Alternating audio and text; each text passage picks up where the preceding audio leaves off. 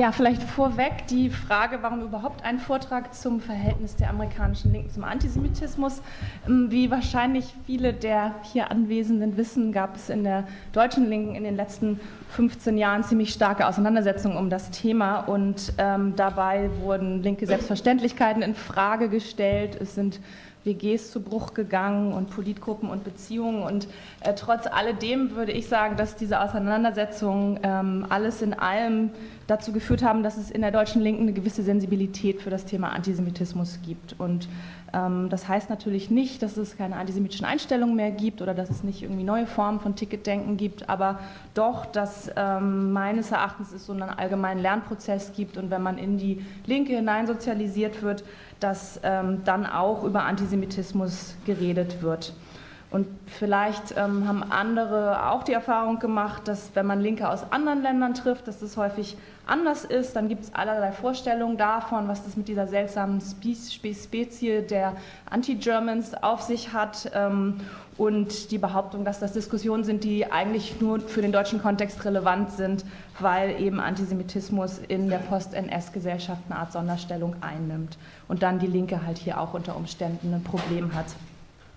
Und ich möchte mit dem Vortrag auch so ein bisschen die Frage stellen, was ist daran eigentlich dran? Also inwiefern ist der Antisemitismus von links wirklich ein linker und ähm, welche Rolle spielt der nationale Kontext in inhaltlichen Positionierungen? Und ich glaube, dass die USA dafür aus unterschiedlichen Gründen ein ganz interessanter Sonderfall sind. Also Antisemitismus war hier zwar phasenweise auch virulent, aber hatte, war halt nie in einem vergleichbaren Maße Staatsprogramm wie in Europa und natürlich vor allem in Deutschland. Ähm, seit den 50er Jahren haben antisemitische Einstellungen nach einer kurzen Hochphase sehr stark abgenommen und ähm, es gibt nicht einen Sekundärantisemitismus in der vergleichbaren Form. Und ähm, Juden und Jüdinnen, die machen so zwei Prozent der Bevölkerung aus, die ähm, sind seit dem Zweiten Weltkrieg eine sehr sichtbare und auch sehr etablierte gesellschaftliche Minderheit. Und auch in der Linken gibt es einen hohen und auch sichtbaren Anteil von Juden und Jüdinnen. Und schließlich sind ähm, die USA ähm, Israels engster Alliierter und in der Be Bevölkerung sind pro-israelische Einstellungen sehr weit verbreitet und fest verankert. Und ich glaube, das sind alles sehr grundlegende Unterschiede zum ähm, deutschen Fall und die müssen, denke ich, notwendigerweise auch Auswirkungen haben auf die Artikulationsbedingungen von Antisemitismus, auch in der Linken. Und ich würde in dem Vortrag zunächst mal ein bisschen auf die Geschichte der amerikanischen Linken und auch ihr Verhältnis zum Antisemitismus eingehen, in, ähm, anhand der zwei zentralen Phasen der Old Left und der New Left und dann zu gegenwärtigen Merkmalen linker Antisemitismusdiskurse kommen und ein paar Erklärungen für diese anbieten. Und ich würde abschließend dann auch noch mal gerne die Frage aufwerfen oder dann diskutieren, was das für eine internationalistische und antisemitismuskritische Linke bedeutet. Ähm, ja, und wie Benner schon erwähnt hat, ist die Grundlage für die, gerade für die gegenwärtigen Beobachtungen meine ähm, Promotion. Ich habe Interviews geführt mit Aktivistinnen und Aktivisten in New York und der San Francisco Bay Area und äh, Zeit in Occupy-Camps und auf linken Veranstaltungen verbracht. Und ich werde so knapp 50 Minuten reden ähm, und danach gerne mit euch diskutieren. Mm, ich steige mit der Geschichte ein, um auch so ein bisschen so einen Eindruck, also zum einen von der US-Linken zu geben und andererseits aber auch nochmal so ein paar theoretische Traditionslinien ähm, im Verhältnis zum Antisemitismus aufzuzeigen.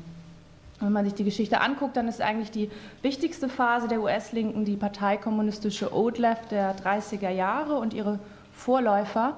Also in den USA begann eine sozialistische Bewegung so gegen ähm, Ende des 19. Jahrhunderts und 1901 gründete sich dann die Socialist Party of America und 1919 dann die Partei, die zur größten organisierten linksradikalen Kraft in der Geschichte der USA wurde, nämlich die Communist Party of the United States of America oder CP. Ähm, die war also zwischen den 30ern und Mitte der 50er Jahre hatte die ungefähr 350.000 Mitglieder. Und das war eine Zeit, wo nach dem Börsencrash von 29 die öffentliche Meinung eh nach links umgeschlagen war und die eigentliche Old Left entstand in Form von stalinistischen, leninistischen, trotzkistischen ähm, Parteien und vielen Kleingruppen. Und die Old Left hatte wirklich erhebliche Auswirkungen auf Politik und auf Populärkultur in den 30er Jahren und gerat dann, äh, gerat dann, äh, geriet dann Ende des Jahrzehnts in die erste Krise mit den Moskauer Schauprozessen unter Stalin. Ähm, die CP und auch die SPA verloren dann zunehmend Mitglieder und die Parteien wurden verstärkt in Vorfeldorganisationen aktiv. Und der Niedergang der Old Left wurde dann also endgültig besiegelt mit der Repression unter Senator McCarthy in den 50er Jahren. Ähm, ja, wie stand diese Bewegung jetzt zum Antisemitismus? Wenn man sich die Frage stellt, muss man die, glaube ich, in Zusammenhang diskutieren mit erstens der Rolle von Juden und Jüdinnen in der Partei oder in der Bewegung und zweitens mit Einstellungen zum Zionismus. Ähm, also erstens zur Rolle von Juden und Jüdinnen. Die Vorläuferorganisationen der Old Left bestanden vor allem aus Einwanderern und Einwandererinnen. Also die große Einwanderungswelle zwischen 1880 und 1920 ging da gerade zu Ende. Es waren viele Juden und Jüdinnen aus Osteuropa gekommen. Und als sich die CP gründete, konnten nur sieben Prozent der Mitglieder überhaupt Englisch sprechen. Es gab dann so sprachliche Sektionen. Jede sprachige Sektion machte ungefähr ein Zehntel der Parteimitglieder aus. Und in New York bestand die Partei sogar zur Hälfte aus Juden und, Jüdinnen und Juden.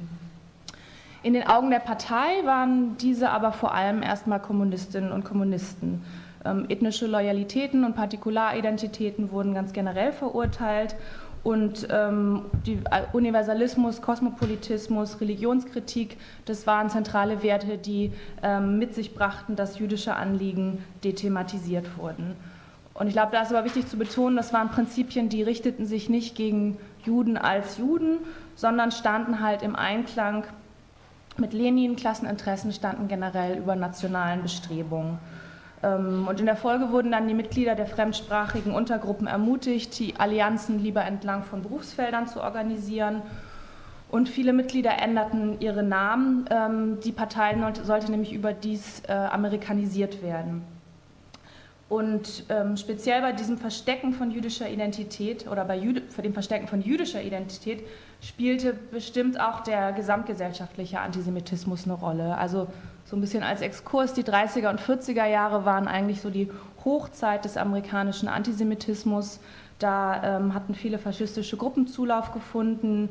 Juden und Jüdinnen wurden aus Vereinigungen ausgeschlossen, aus Sommerkurorten, ähm, aus Arbeitsbereichen, in Stellenanzeigen gab es oft die Markierung Christians Only und ähm, es gab Quoten an vielen Colleges und Universitäten.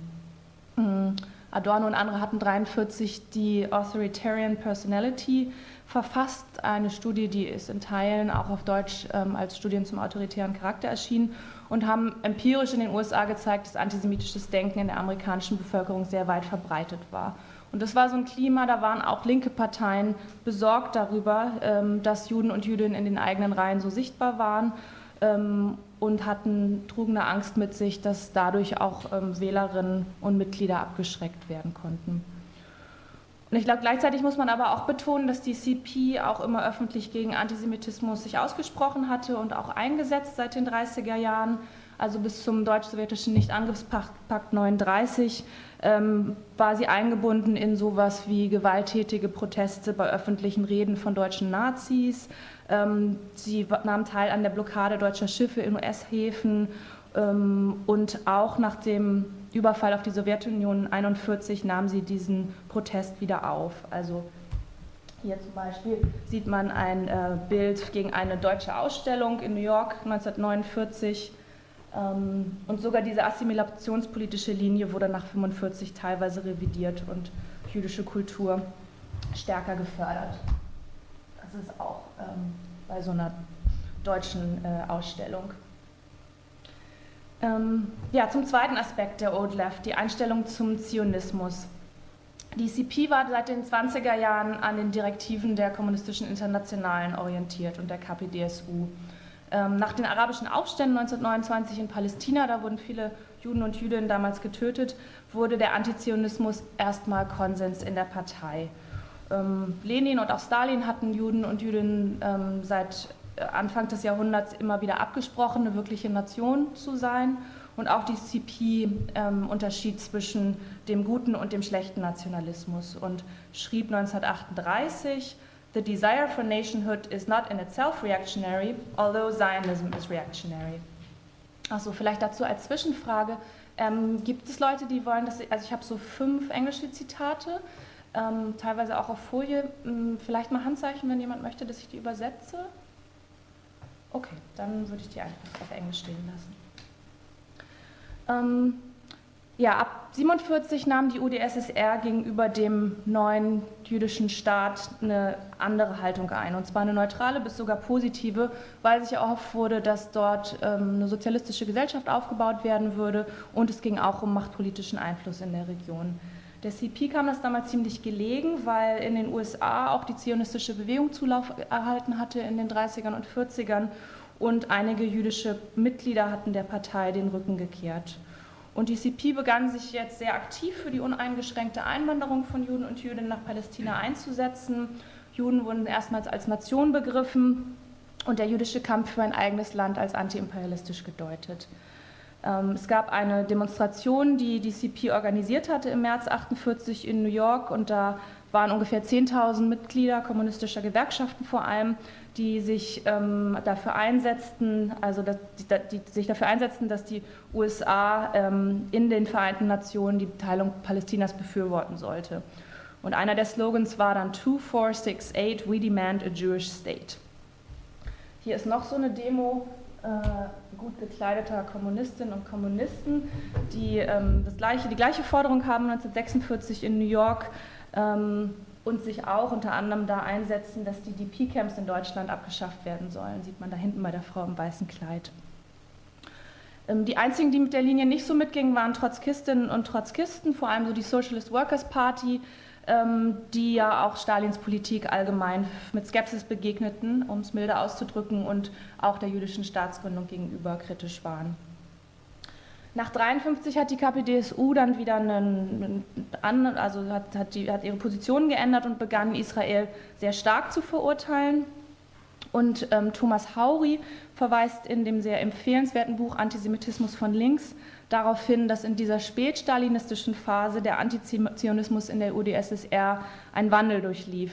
Vorher hatte man, war eigentlich eine, die reine Ablehnung der jüdischen Nationalbewegung und wurde dann zum Zitat also er wurde die, Zitat, zentrale Metapher innerhalb des marxistisch-leninistischen Weltbildes und war verknüpft mit der Behauptung einer weltweiten Verschwörung antinationaler Wall Street-Kapitalisten, der Entgegensetzung schaffende Völker versus Finanzhyänen und Parasiten, jeweils in Anführungsstrichen, und einer Bedrohung durch die Zersetzungsarbeit getarnter innerer Feinde. Zitat Ende. Und diesen spätstalinistischen Antizionismus, Thomas Hauri charakterisiert den als Antisemitismus, ähm, unterstützte die CP aufgrund ihrer Moskau-Treue indirekt. Und auch die Schauprozesse, die es gab unter Stalin gegen jüdische Parteimitglieder, wurden eigentlich von der CP nie verurteilt. Und dieses marxistisch-leninistische Weltbild, ähm, was zur Leitlinie wurde in der KPDSU, war dann auch für die CP ähm, die offizielle kommunistische Theorie nach 1938. Und dieses Weltbild war geprägt von einem sehr strikten Manichäismus, einer Feindpersonifizierung und baute auf Lenins Gegenüberstellung von produktiver Arbeit auf der einen und kapitalistischem Parasitismus auf der anderen Seite auf. Ähm, es gab verschwörungstheoretische Momente, im, insbesondere in der Erklärung des, Anti, äh, des Imperialismus ähm, und die Vorstellung, dass dann die Kapitalisten Imperialisten in Anführungsstrichen der Feind der Menschheit waren und der Weltbolschewismus ähm, gegen die Weltbourgeoisie sich ebenso gegenüberstand wie die Völker gegen den Weltimperialismus. Und ich glaube, das Verständnis dieser Ideologie ist wichtig, weil es dann auch ähm, dazu beitrug, dass der Nahostkonflikt ähm, bis heute, aber damals begann das halt so sehr radikal dualistisch interpretiert wurde und Israel in der Folge sehr harsch kritisiert. Und es fanden sich da eben auch strukturelle und äh, inhaltliche Affinitäten zum Antisemitismus, die in der New Left dann auch noch stärker sichtbar werden sollten. Aber vielleicht erstmal so als Fazit zur Old Left. Ähm, also es finden sich in der ersten Hälfte des 20. Jahrhunderts auch konkrete Beispiele für offenen Antisemitismus von Einzelpersonen, also Zeichnungen in Zeitschriften, ähm, Aussagen. Aber das sind Beispiele, die meines Erachtens vor allem zeigen, dass auch Linke nicht, nicht immun gegenüber antisemitischen Stereotypen sind. Ähm, und ich denke nicht, dass die symptomatisch für die Old Left sind. Was man aber sehen kann, ist, dass der, der Universalismus der Bewegung ähm, ungeplant zu einer Unsichtbarkeit von jüdischen Themen führte und zu einer Dethematisierung von, von Antisemitismus beitrug. Und der gesamtgesellschaftliche Antisemitismus beförderte das dann nochmal abermals. Ähm, das spielte nebenbei auch in der ersten Frauenbewegung eine sehr starke Rolle. aber da kann ich in der Diskussion auch nochmal drauf eingehen. Und ich glaube, die interessanteren Einflusslinien für heutige Perspektiven auf Antisemitismus sind auf einer inhaltlichen Ebene eben der Marxismus, der Marxismus-Leninismus und die damit einhergehenden Sichtweisen auf Zionismus, auf Zionisten, auf Imperialismus und Antiimperialismus. Und das sind theoretische Traditionslinien, die sich in der New Left auch wiederfinden. Und zu der würde ich jetzt kommen.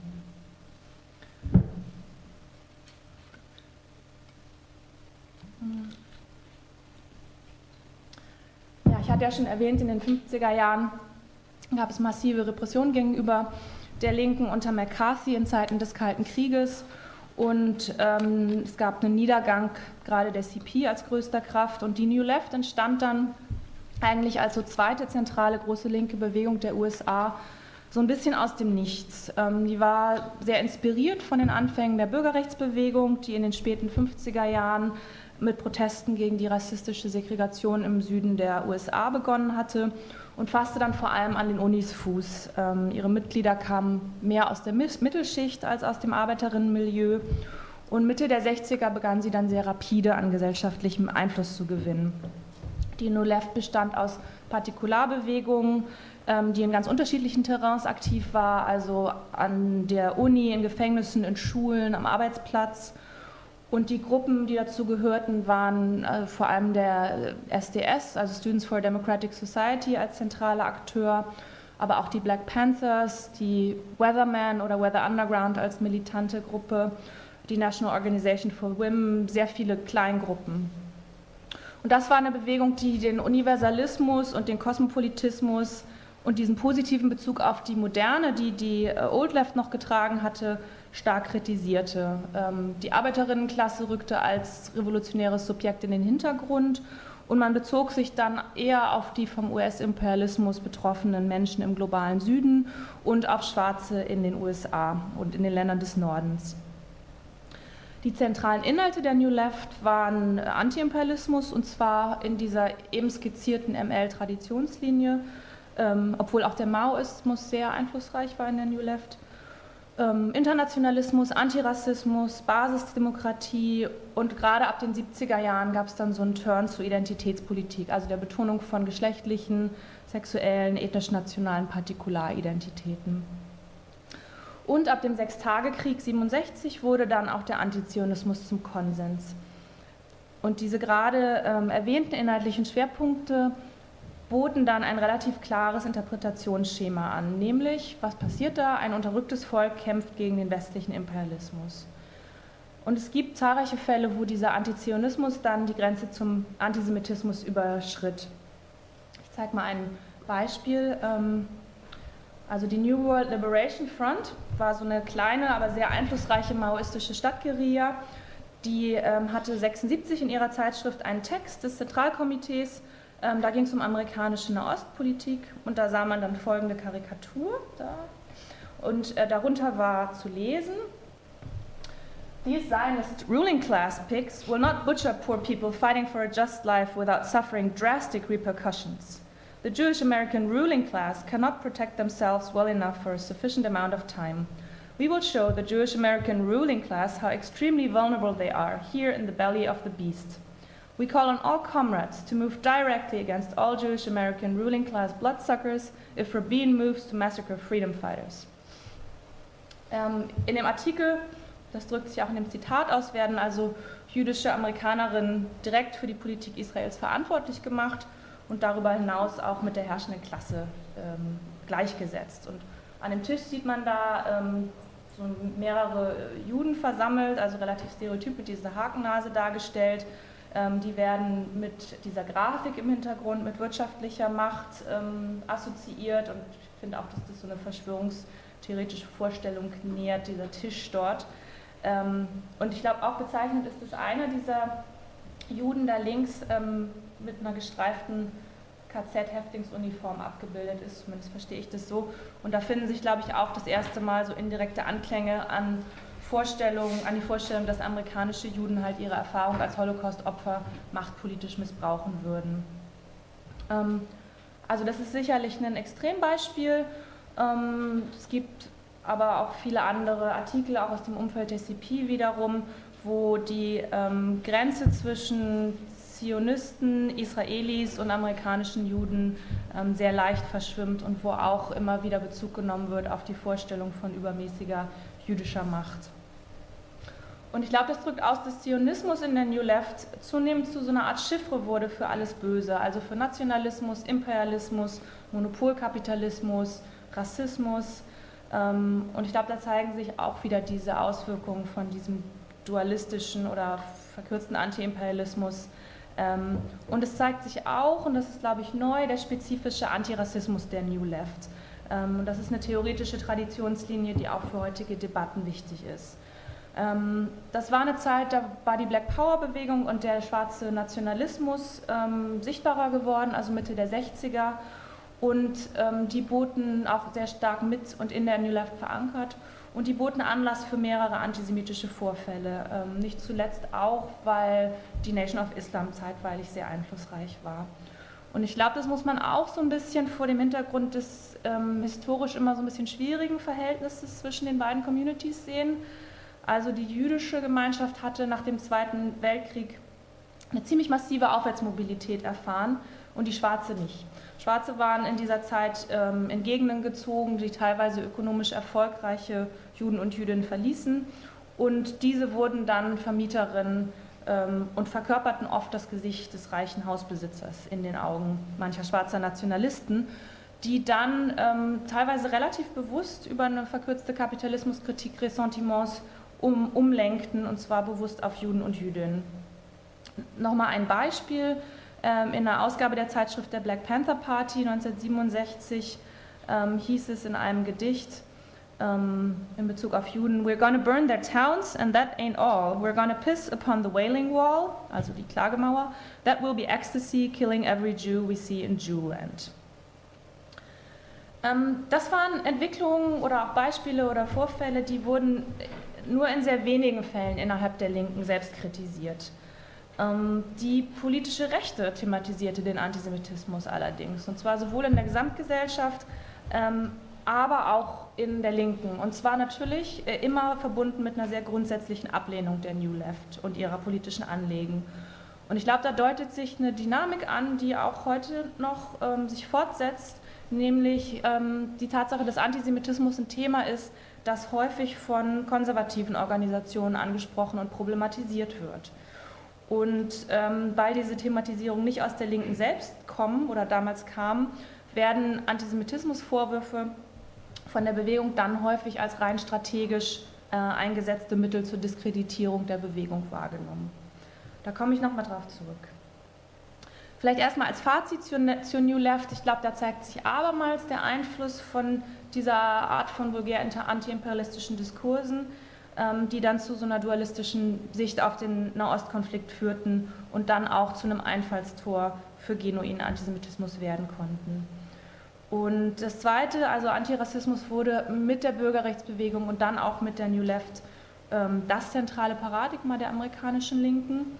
Und zeitgleich gab es aber diesen ökonomischen Aufstieg amerikanischer Juden und Jüdinnen äh, und die Black Power Bewegung. Und die ähm, antikapitalistischen Ressentiments wurden dann teilweise sehr bewusst in, in Juden personifiziert.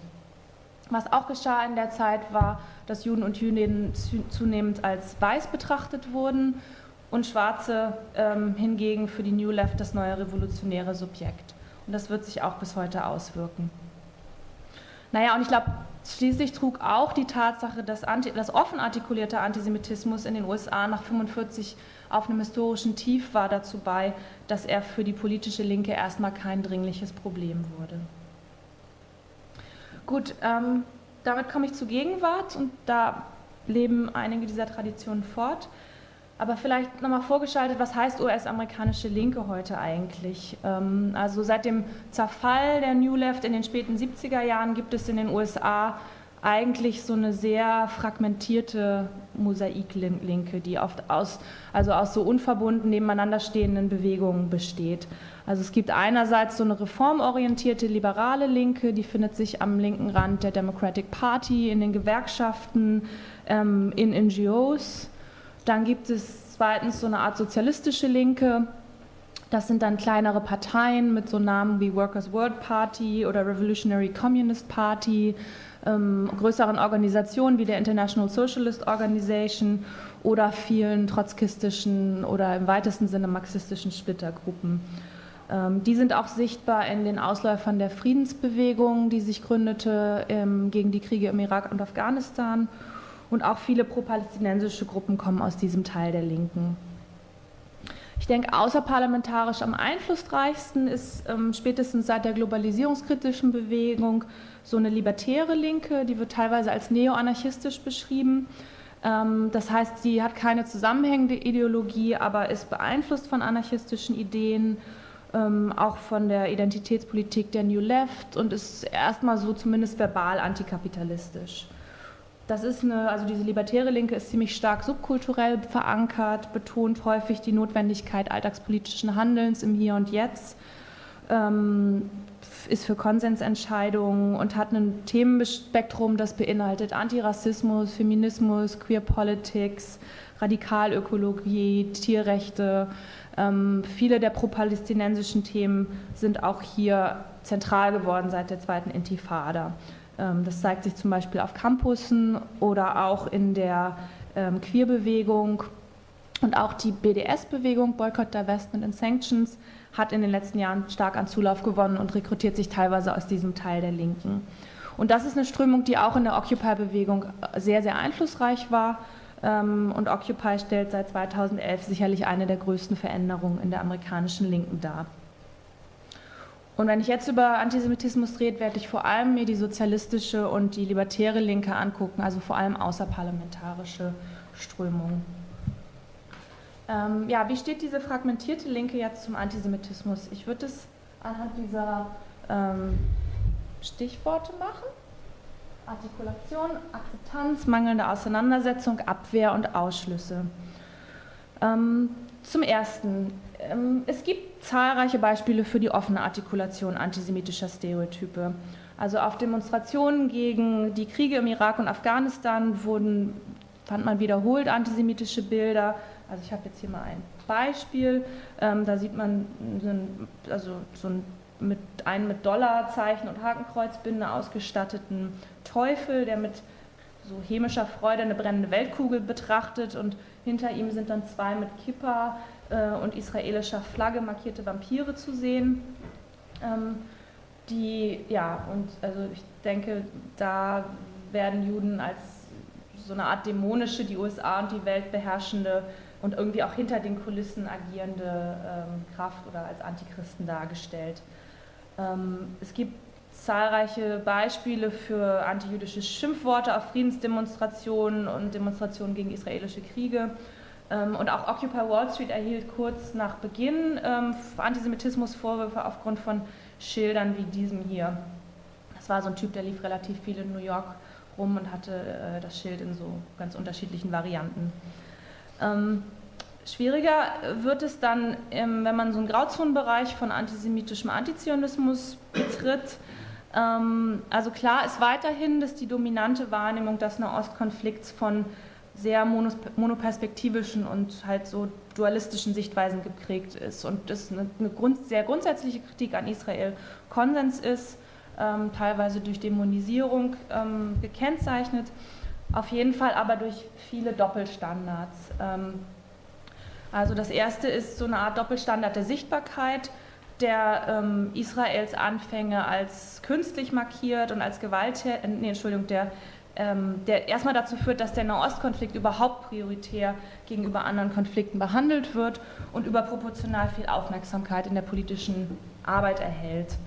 Dann ähm, so ein Doppelstandard der Staatsgründung, der Israels Anfänge als, als künstlich und gewalttätig markiert und diese dann in Kontrast setzt zu den Ursprüngen von anderen und vermeintlich organisch gewachsenen Staaten.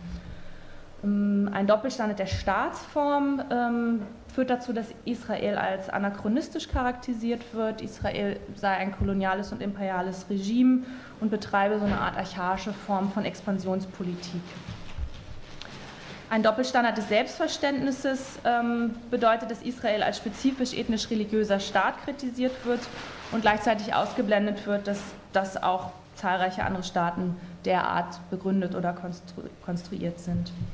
Und als letztes dieser Doppelstandard der Selbstbestimmung, so habe ich das mal genannt, ähm, der resultiert in dem Zugeständnis der freien Wahl der politischen Mittel gegenüber der palästinensischen Konfliktpartei. Also Gefühle von Bedrohung, Gefühle von Wut werden ähm, bei Palästinenserinnen und Palästinensern als legitim anerkannt und das führt zu einem Verständnis auch für Formen des militanten Widerstandes bis hin zu Selbstmordattentaten.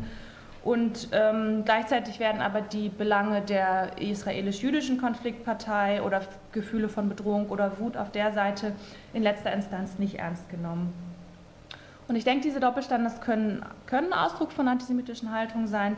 Sie müssen es nicht. Sie sind auf jeden Fall aber erklärens, also auffällig und erklärensbedürftig.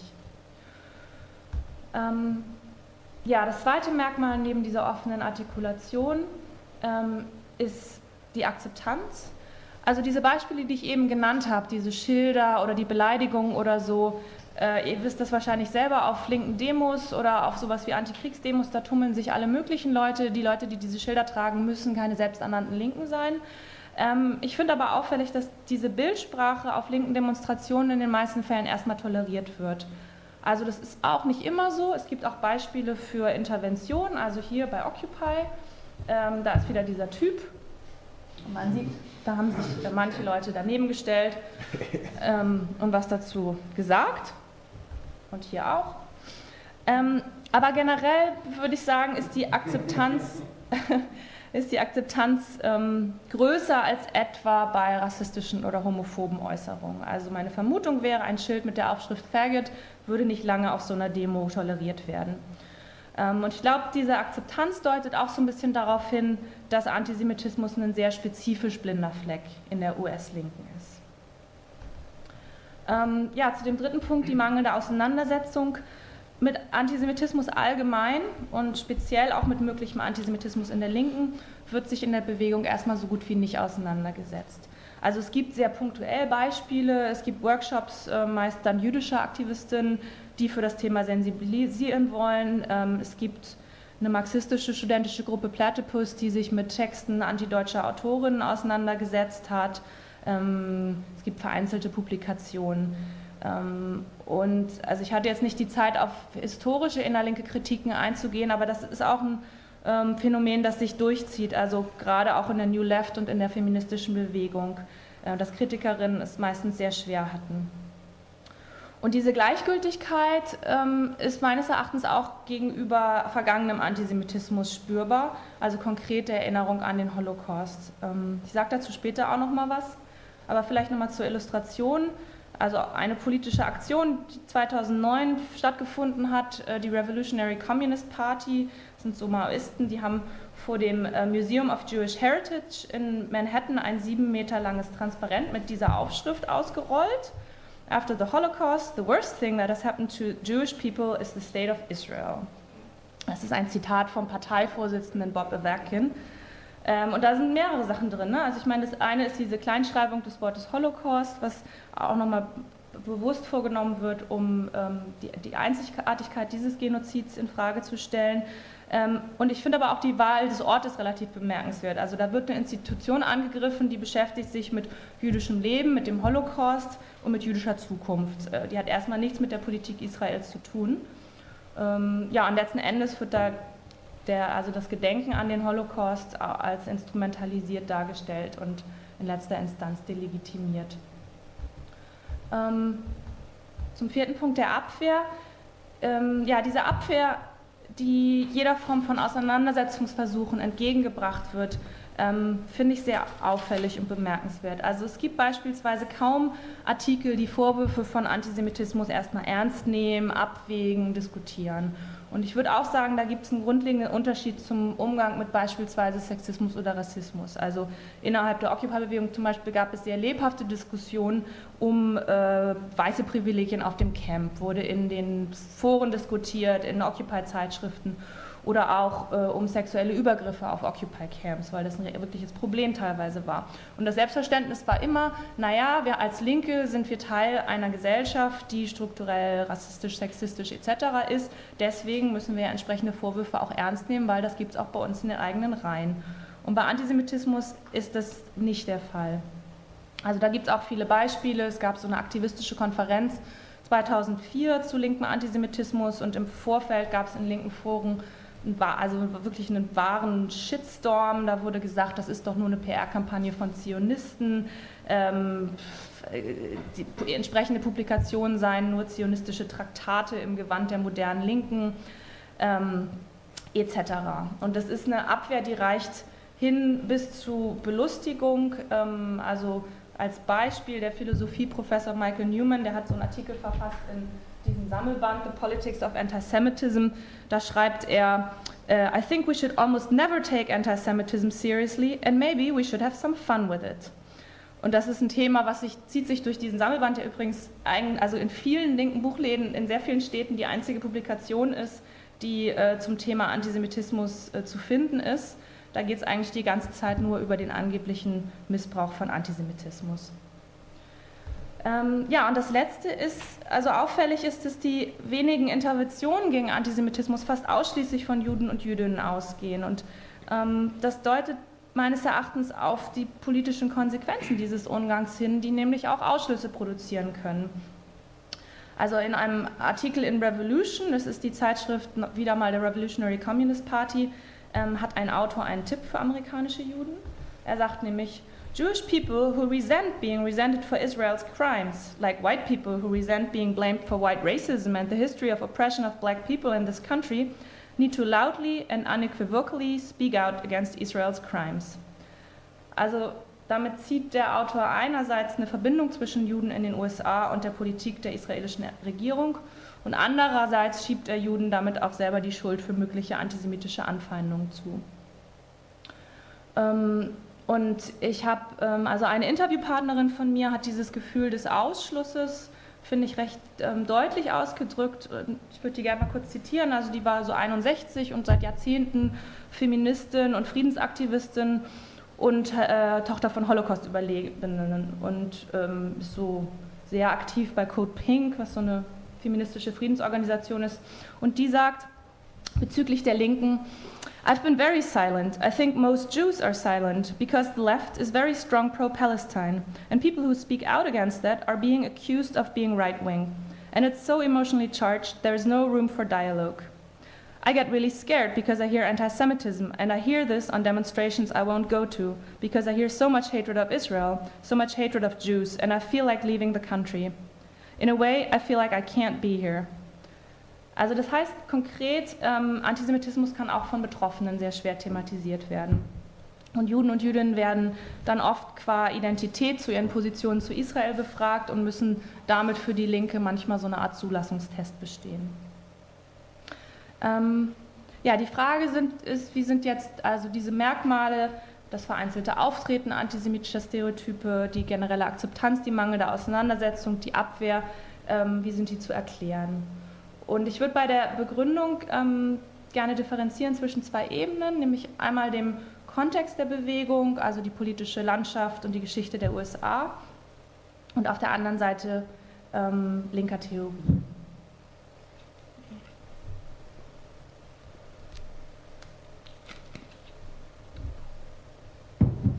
Ähm, zum Kontext. Also erstens, ähm, Antisemitismus hat in den USA immer neben anderen Formen rassistischer Diskriminierung existiert. Und aufgrund dieser sozialen Aufwärtsmobilität, die ich schon mehrfach erwähnt habe, ähm, sind Juden und Jüdinnen in der linken Wahrnehmung keine Opfer, sondern mit Privilegien ausgestattet. Also andere ethnisch-religiöse Minderheiten werden gegenwärtig sehr sichtbar diskriminiert, also gerade Muslime und Araberinnen nach 9-11, aber natürlich weiterhin auch Schwarze. Und Juden und Jüdinnen gelten demgegenüber als Teil des Establishments sozusagen. Und das führt zu einer Unsichtbarkeit von Antisemitismus.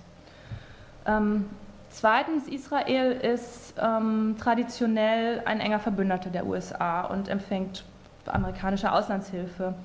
Ähm, nach einer Bevölkerungsumfrage aus dem Jahr 2011 war beinahe die Hälfte der amerikanischen Befragten auf der israelischen Seite. Nur rund 18 Prozent sympathisierten mit den Palästinenserinnen. Und mm, auch das mediale Bild von Israel ist sehr viel positiver als in Deutschland. Bei Linken führt das dann dazu, denke ich, dass ähm, es so eine Sorge gibt um die Unsichtbarkeit der palästinensischen Seite im Konflikt und das verzahnt sich mit einer Kritik an den USA. Und Antisemitismus wird dann auch als ein beeinflussender Faktor im Nahostkonflikt ähm, verdeckt. Ich glaube drittens, dass der Kontext der Bekämpfung von Antisemitismus wichtig ist. Also das gilt zum einen historisch. Ähm, in den USA ist Holocaust-Gedenken ähm, relativ unumstritten verankert in der Mehrheitsgesellschaft. Der Holocaust fand Eingang in Schullehrpläne. 1993 wurde auf der Mall in Washington das United States Holocaust Memorial Museum gegründet.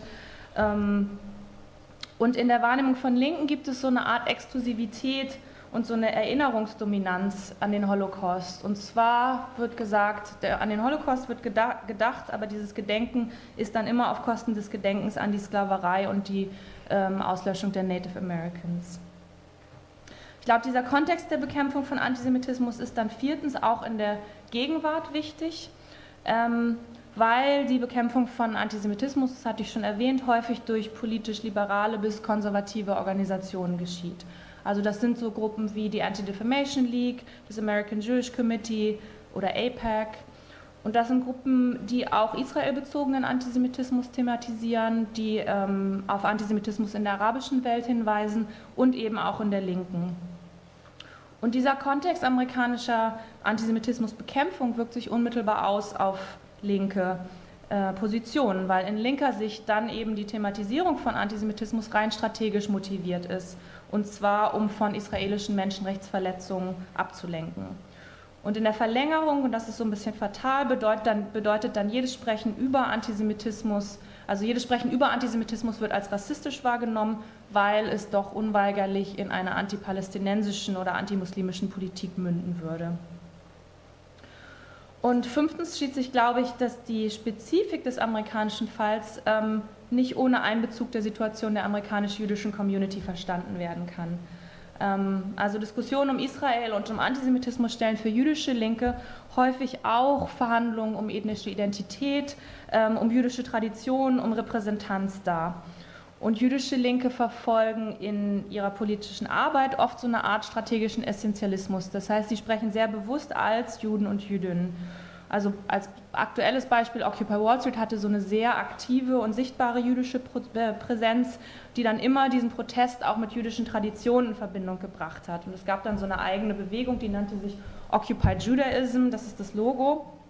Ähm, und jüdische Linke artikulieren oft ganz bewusst eine Kritik an den großen jüdischen Organisationen, die äh, für sich beanspruchen würden, für alle amerikanischen Juden und Jüdinnen zu sprechen. Ähm, und analog dazu ist auch so eine linksjüdische Kritik an Israel oft dadurch motiviert, dass Israel beanspruchen würde, in ihrem Namen zu sprechen. Und da geht es halt auch immer um so verschiedene Traditionen des Judentums. Also für linke Juden und Jüdinnen gibt es eine ganz starke Bezugnahme auf die jüdische Beteiligung an der Bürgerrechtsbewegung ähm, und auch an den sozialistischen und kommunistischen Bewegungen, also der, der New Left. Und es gibt so eine Verzahnung von Linkssein und Jüdischsein, die in den USA auch eine ganz lange Tradition hat. Ähm, und ich glaube, also genau, bei Antisemitismusdebatten geht es für jüdische Linke auch immer um diese Art von innerjüdischen Themenstellung. Und die verweisen auch auf eine Krise, die, das, die also eine Krise des amerikanischen Judentums letzten Endes, weil es da ähm, in den letzten zehn Jahren nochmal massive Veränderungen gab ähm, in Bezug auf die beiden identitären Säulen Holocaust und Bezug auf Israel, ähm, die für die junge Generation immer unwichtiger werden. Und ich glaube, die Gefahr ist, dass diese Debatten in anderen Kontexten anders rezipiert werden.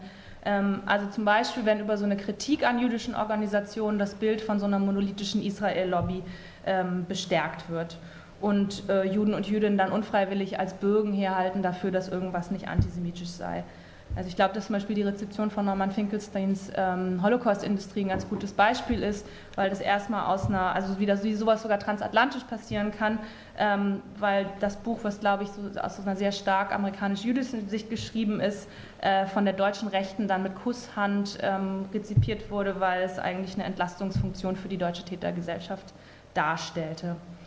Ähm, Gut, aber diese, die Tatsache, dass viele Juden und Jüdinnen in der Linken sichtbar sind, hat auch eine einschränkende Wirkung auf Antisemitismus, denke ich. Ähm, was schon auffällig ist, dass dieser persönliche Kontakt, den fast alle nicht-jüdischen Linken äh, zu jüdischen Aktivistinnen haben, auch so ähm, ja, irgendwie plurale und nicht projektive Judenbilder ähm, befördert, denke ich. Und das ist vielleicht auch ein Unterschied zum deutschen Kontext.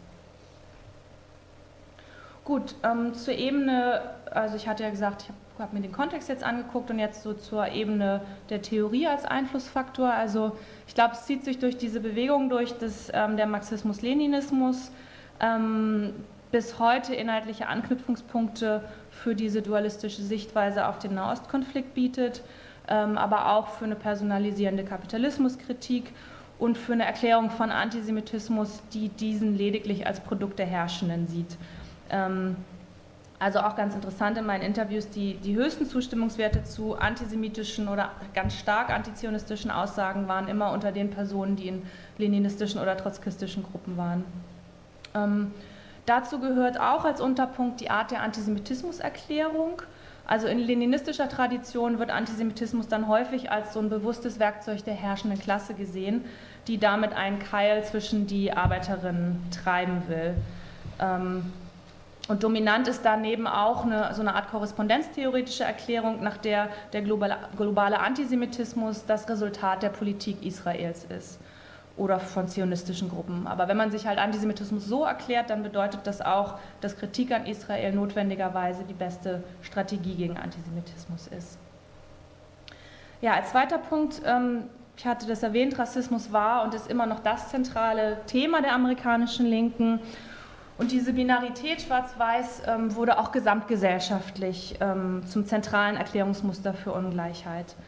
Ähm, und natürlich ist so eine grundlegende antirassistische Haltung erstmal eine, also hat es eine einschränkende Wirkung ähm, auf die Ermöglichungsbedingungen von Antisemitismus. In der Linken werden äh, Juden und Jüdinnen sehr selten offen angefeindet. Und ich glaube aber, dass das so ein bisschen paradox ist, dass der dominante gegenwärtige Inhalt dieses Antirassismus im amerikanischen Kontext so eine Art Antisemitismus tolerierende Wirkung hat. Ähm, also Antisemitismus wird primär als eine Form von Rassismus wahrgenommen und aufgrund dieses Whitening, das Juden und Jüdinnen ab den 50ern durchlaufen haben, ähm, also sie wurden in der öffentlichen Wahrnehmung weißer und ähm, tatsächlich ist auch der größte Teil der amerikanischen Juden Ashkenazim, also die Vorfahren kommen aus Europa, das bedeutete aber, dass sie, wenn man in dieser Schwarz-Weiß-Binarität denkt, sozusagen auf der Gewinnerseite der Color Line gelandet sind. Ähm, und in der Vorstellung, dass Juden ausschließlich mit weißen oder auch mit jüdischen Privilegien ausgestattet sind, zeigt sich dann auch das theoretische Vokabular der Critical Whiteness Studies, die seit den 90er Jahren, also nicht nur in der Akademie, sondern auch vor allem in dieser libertären Linken sehr einflussreich waren.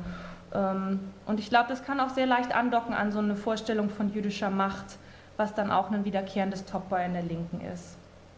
Und ich glaube, die Spezifik des Antisemitismus und die Tatsache, dass der ähm, global weiterhin stark verbreitet ist, wird damit leicht ausgeblendet.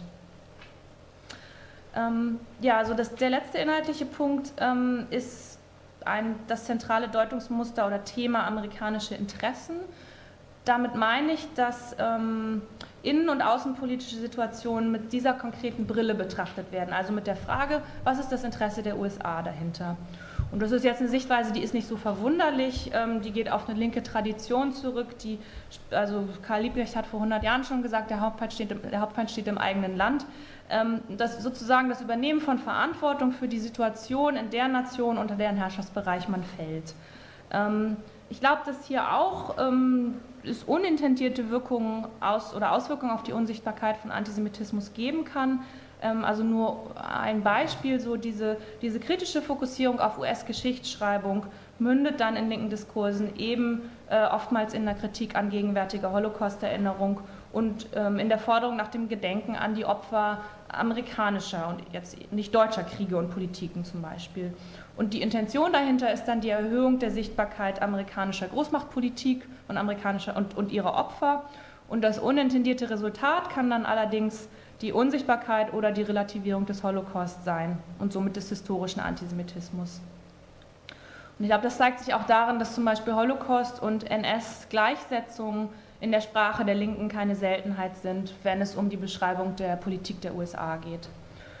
Ähm, und ich glaube, in diesem Deutungsmuster amerikanische Interessen finden sich auch Erklärung für die überproportionale Beschäftigung mit dem Nahostkonflikt, ähm, also diesem Doppelstandard der Sichtbarkeit. Israel wird halt als größter Empfänger amerikanischer Gelder kritisiert und als wichtigster Verbündeter in der Region.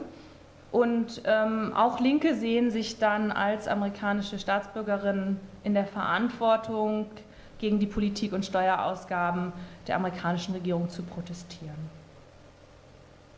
Ja, ähm, ich komme zum Schluss. Ähm, vielleicht noch mal kurz die Frage, was, was das heißt sozusagen für die internationale Diskussion um den Antisemitismus von links.